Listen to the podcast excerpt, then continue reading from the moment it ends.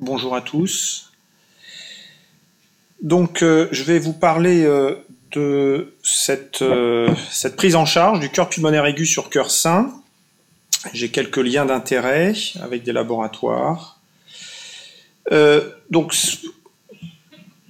comme vous l'a dit Bouchera, la, la circulation pulmonaire, physiologiquement, c'est une circulation qui est à basse pression et faible résistance. Et donc, par conséquent, le ventricule droit n'est pas armé pour euh, un ventricule droit normal, physiologiquement, n'est pas armé pour générer des pressions euh, importantes. Et donc, ça se traduit sur le plan anatomique par une épaisseur de la paroi du myocarde qui est considérablement plus mince que la paroi myocardique du ventricule gauche. Et lorsque vous mettez euh, un obstacle à l'éjection de ce ventricule droit, eh bien, il va y avoir une, adaptation totalement différente du ventricule droit comparativement au ventricule gauche. Et vous voyez ici que la fraction d'éjection du ventricule droit va très rapidement chuter lorsque vous augmentez la pression à l'éjection, lorsque vous mettez un obstacle à l'éjection du ventricule droit. Et donc, comme vous l'a dit Bouchera, effectivement, la première réaction de ce ventricule droit, ça va être de se dilater. L'autre aspect, c'est qu'un ventricule droit sain, physiologiquement, n'est pas capable de générer une pression artérielle pulmonaire moyenne supérieure à 40 mm de mercure.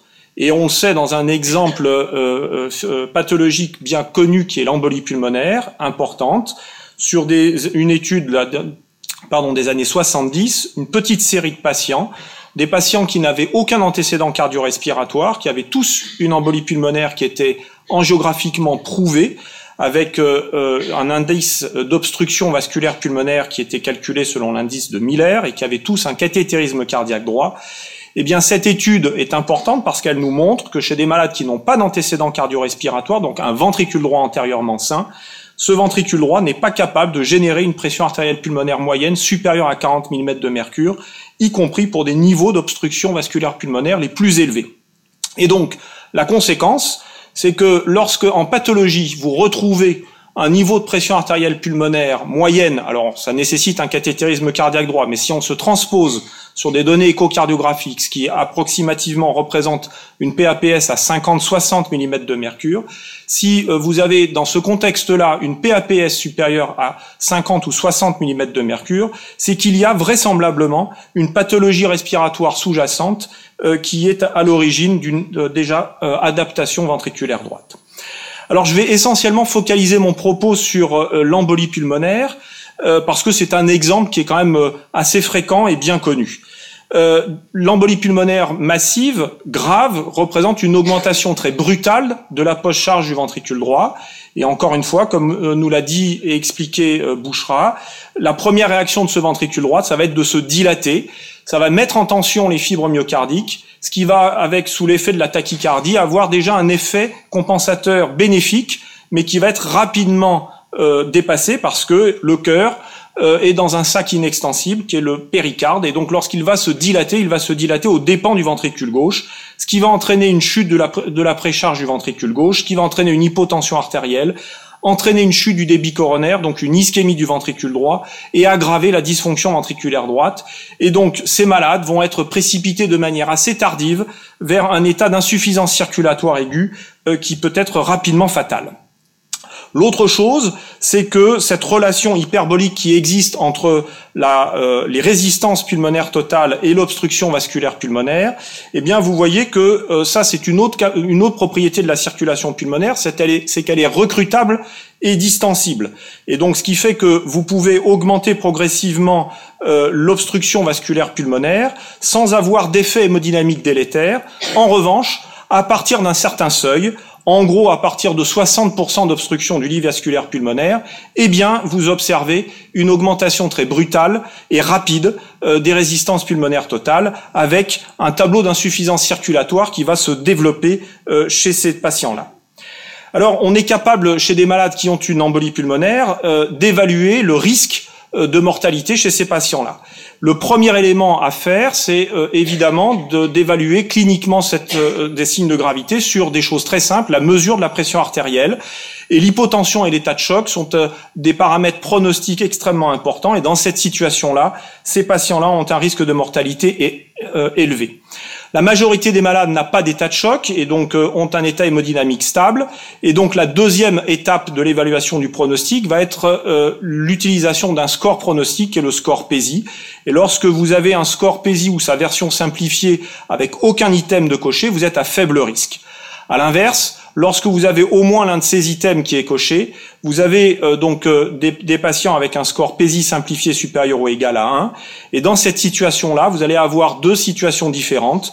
Des patients qui ont euh, un ventricule droit dilaté et ischémique, pour faire simple. Ces malades-là, comme je vais vous le montrer, sont à risque de dégradation assez rapide et donc un risque de mortalité qui est jugé intermédiaire fort. Les autres patients sont jugés à risque intermédiaire faible.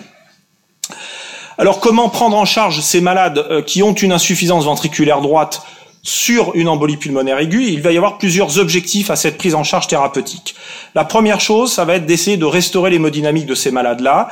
Et la première étape va être d'améliorer le volume d'éjection euh, du ventricule droit, et c'est le rôle de l'expansion volémique. La deuxième, euh, le deuxième objectif, c'est d'améliorer la contractilité du ventricule droit et le débit cardiaque, c'est l'objectif des inotropes positifs d'améliorer la pression artérielle et le débit coronaire, et donc lutter contre l'ischémie ventriculaire droite, c'est le rôle des vasoconstricteurs périphériques. Et puis si on fait que ça, ça va pas, ça va pas suffire puisque ce qui génère ça, c'est l'obstruction anatomique du lit vasculaire pulmonaire, et donc il va falloir déboucher cette circulation et donc diminuer ainsi la post-charge du ventricule droit. C'est le rôle de la fibrinolyse, de l'embolectomie, et évidemment d'éviter les récidives avec le traitement anticoagulant. Alors on sait depuis euh, la fin des années 90 que de mettre un peu d'expansion volémique chez ces malades qui ont un cœur pulmonaire aigu dans un contexte d'embolie pulmonaire aiguë, c'est probablement bénéfique chez ces patients-là. C'est ça, ça, ça repose sur l'application de la loi de Starling dont on a parlé précédemment. Et dans cette petite série de malades en réanimation, à une époque où on faisait le, le diagnostic d'embolie pulmonaire avec une angiographie où on laissait un cathétérisme cardiaque droit, donc euh, c'était euh, il y a très longtemps, eh bien vous voyez que chez ces malades-là, qui n'ont pas d'état de choc, hein, ils ont une pression artérielle moyenne qui est normale, mais ils ont un index cardiaque qui est effondré, eh bien le simple fait de perfuser 250 millilitres ou 500 millilitres euh, de soluté de, de, sérum physiologique, eh bien vous augmentez significativement l'index cardiaque sans modifier la pression artérielle. Donc cette, expansion volémique contrôlée et mesurée a un effet bénéfique, a un effet hémodynamique euh, positif. Alors, ceci euh, a été un petit peu remis en question euh, euh, par, ce, par cette étude, étude rétrospective faite à l'hôpital Henri Mondor, où des malades qui n'avaient avaient une embolie pulmonaire et qui n'étaient pas choqués, donc qui étaient normotendus avec une dilatation du ventricule droit, eh bien ils ont regardé ce qui se passait sur des paramètres échocardiographiques, sur la, pression artérielle, sur un indice qui est l'indice de choc, chez des malades qui avaient reçu soit des diurétiques, ou bien de l'expansion volémique, mais là on est largement au-dessus des 500 millilitres, on est avec 1 litre 6 de remplissage, ce qui est quand même assez considérable. Et ces auteurs, ce n'est évidemment pas randomisé, euh, et ces auteurs montraient que les malades qui recevaient du furosémide avaient finalement une amélioration hémodynamique euh, plus importante que ceux qui étaient remplis. Et la principale explication à mon sens, c'est que ces malades recevaient euh, un remplissage beaucoup trop important, qui au contraire dépassait les capacités du ventricule droit et aggravait euh, l'ischémie euh, ventriculaire droite par une surdistension des fibres myocardiques, ce qui, euh, à mon avis, explique probablement les résultats. Il y a un essai thérapeutique qui est actuellement en cours, qui compare justement l'utilité du furosémide par rapport à un placebo dans cette indication de l'embolie pulmonaire. Alors la deuxième étape, ça va être d'améliorer la contractilité. Et là, on a peu de données. Hein, il n'y a pas d'essai thérapeutique, évidemment. La dopamine et la dobutamine, c'est surtout la dobutamine qui est utilisée dans ce contexte-là. Ça permet d'améliorer significativement l'index cardiaque. Et lorsque les malades demeurent choqués malgré le remplissage modéré et euh, la dobutamine, la noradrénaline et euh, le vasoconstricteur euh, préférentiel. Il permet donc d'améliorer la contractilité myocardique, mais c'est un vasoconstricteur périphérique, donc il restaure la pression artérielle et donc améliore le débit coronaire et donc lutte contre l'ischémie ventriculaire droite. Ensuite, la troisième étape, c'est de déboucher les vaisseaux du poumon. Et là, pour ça, on a à notre disposition des médicaments, la fibrinolyse, et on sait, euh, dans des différentes études, euh, que la fibrinolyse, ça débouche rapidement dans les heures qui suivent l'administration de l'agent, et quel que soit l'agent ou la modalité euh, d'administration, vous avez une réduction très rapide, une chute très rapide euh, des résistances pulmonaires dans les premières heures qui suivent. Retenez toutefois que cet effet bénéfique hémodynamique existe uniquement dans les premières heures, mais lorsque euh, vous regardez à J7 par exemple, les malades qui euh, ne recevaient que de l'héparine ont un niveau de désobstruction vasculaire pulmonaire qui est similaire à ceux qui ont reçu de la fibrinolyse. Et donc la fibrinolyse, ça permet de passer un cap aigu critique pour les premières heures sans bénéfice dans les jours suivants. Alors, est-ce que c'est utile pour le bénéfice, pour le, pronostic des malades? On a des méta-analyses qui ont comparé euh, traitement thrombolytique par rapport au traitement anticoagulant, thrombolyse plus héparine versus héparine seule. Et donc, chez des malades euh, qui ont euh, des, des, embolies pulmonaires graves, donc des embolies pulmonaires avec un état de choc, eh bien, vous voyez que dans cette méta-analyse, il y a une tendance sur les récidives, sur les décès, mais la différence n'est pas significative. Et quand on combine euh, les deux choses, décès ou récidive, eh bien là, on a deux fois moins d'événements et on atteint la significativité. Toutefois, vous voyez que les collectifs de malades inclus sont tout à fait faibles, et ceci se fait au prix d'une augmentation du risque hémorragique, 22% sous thrombolyse contre 12%, mais on est dans des études extrêmement anciennes, à l'époque où on faisait le diagnostic par angiographie pulmonaire. Vous voyez, on est dans les années... Zut. Voilà, on est dans les années 70, euh, où on faisait le, diagnostic par angiographie, et où les malades saignaient essentiellement au point de ponction. Désormais, c'est l'angioscanner, et le risque hémorragique, on n'est plus à 22% de complications hémorragiques, ni 12% sous héparine, on est plutôt aux alentours de 3-4% euh, euh, sous, sous thrombolyse. En revanche, lorsque le malade n'a pas d'état de choc, eh bien là, le bénéfice de la thrombolyse est quand même beaucoup plus difficile à mettre en évidence. Et dans cette même méta-analyse, lorsqu'on poule les études avec des malades qui n'avaient pas d'état de choc, ben, vous voyez qu'il n'y a pas de bénéfice clinique en termes de récidive d'essai ou hémorragique euh, à thromboliser ces patients-là. Alors, il y a un essai, comme vous le savez, qui a évalué l'utilité de la fibrinolyse chez des malades qui ont une embolie pulmonaire et un cœur pulmonaire aigu.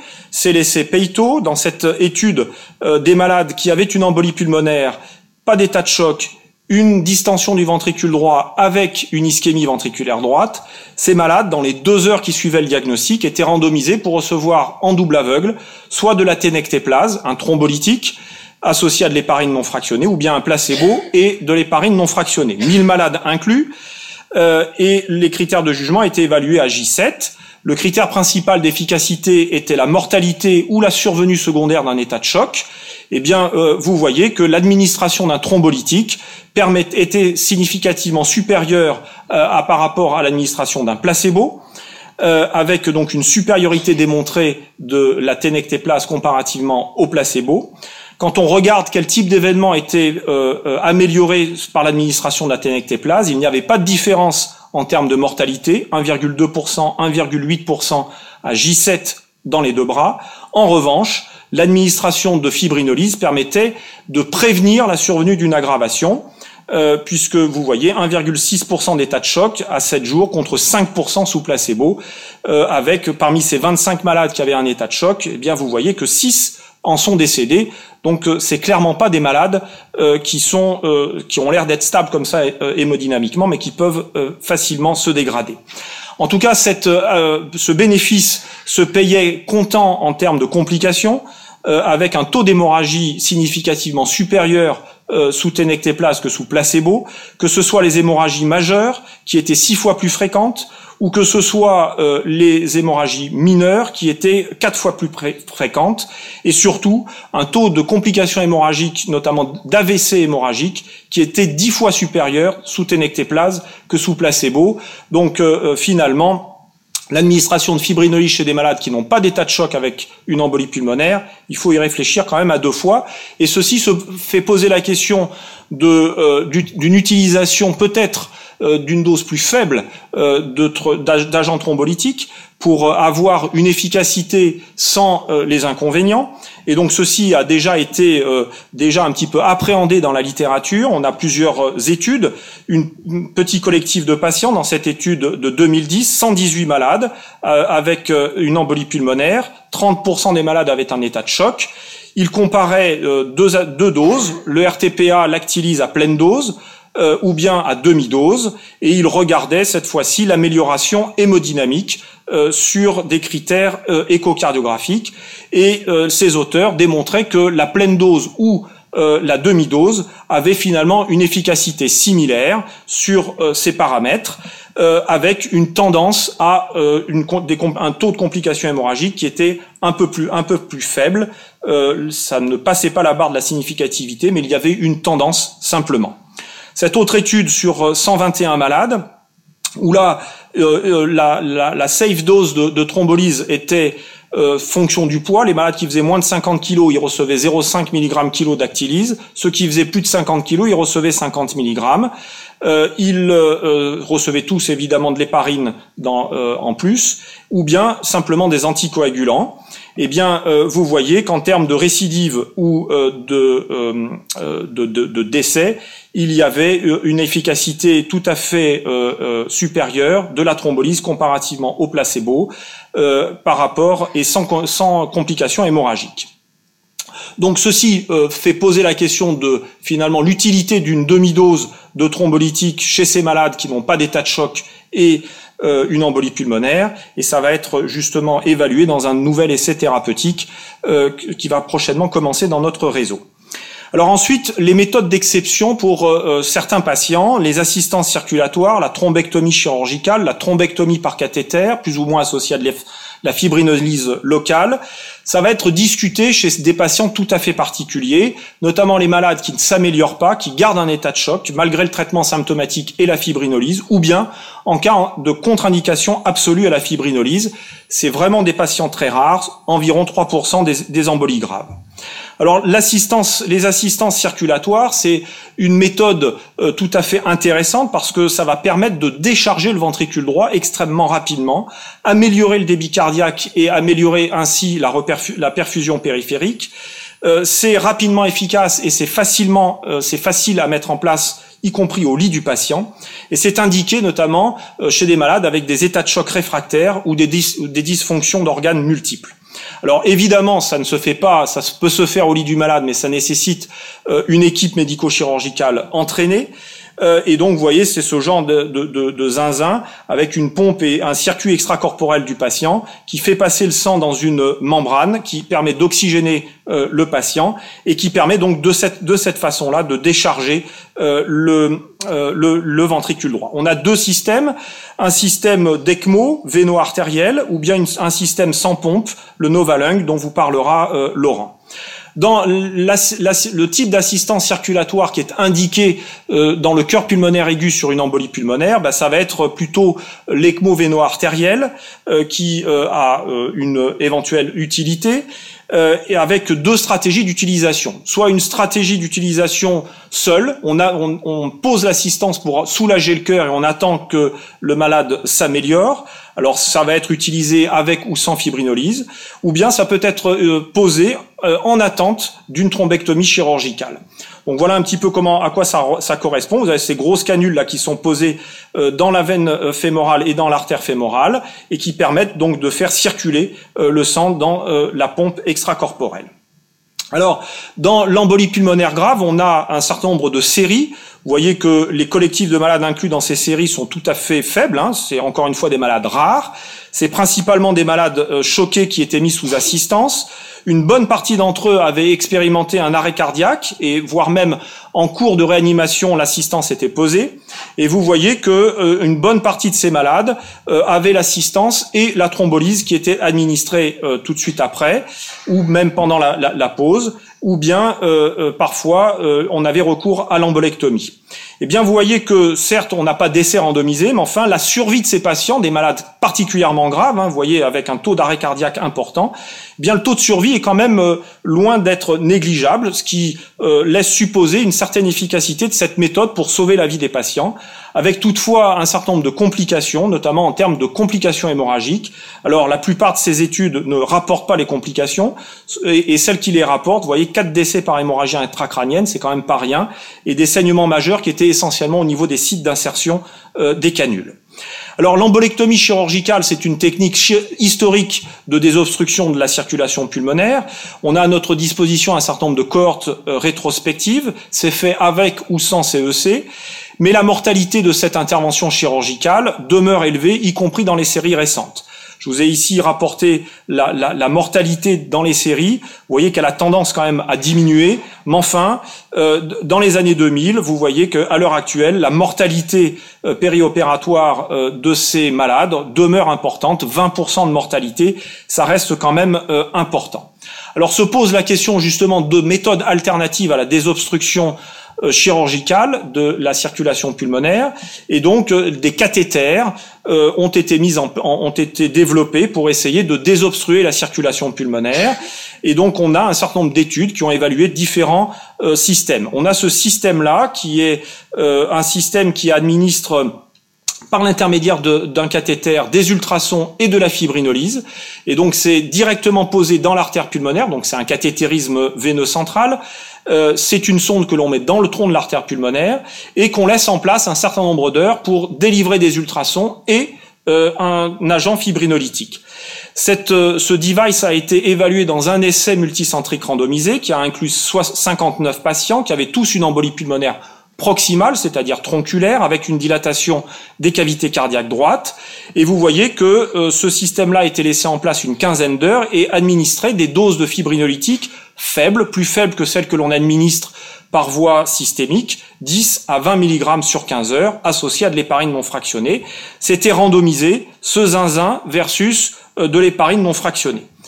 30 malades dans chaque bras et une amélioration significative euh, du rapport VDVG au bout de 24 heures chez les malades qui bénéficiaient de ce zinzin sans signe, euh, sans complications hémorragiques, ce qui est un petit peu étonnant chez des malades euh, chez qui on mettait en place ce système par voie fémorale et qui avaient un agent fibrinolytique. Aucun n'a présenté d'hémorragie. C'est un petit peu curieux.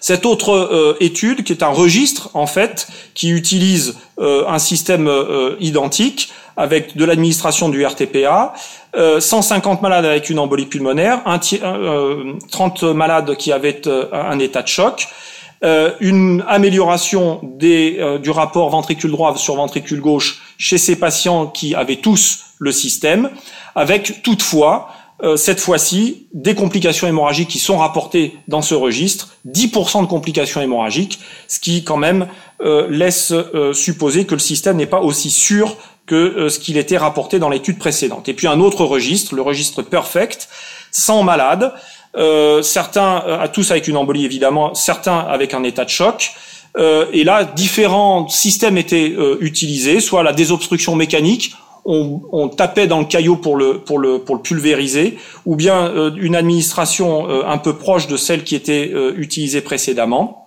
eh bien là aussi, on a une amélioration qui est rapportée dans ce registre, sans complications hémorragiques, et un taux de décès hospitalier qui est finalement assez faible chez ces malades qui sont particulièrement graves.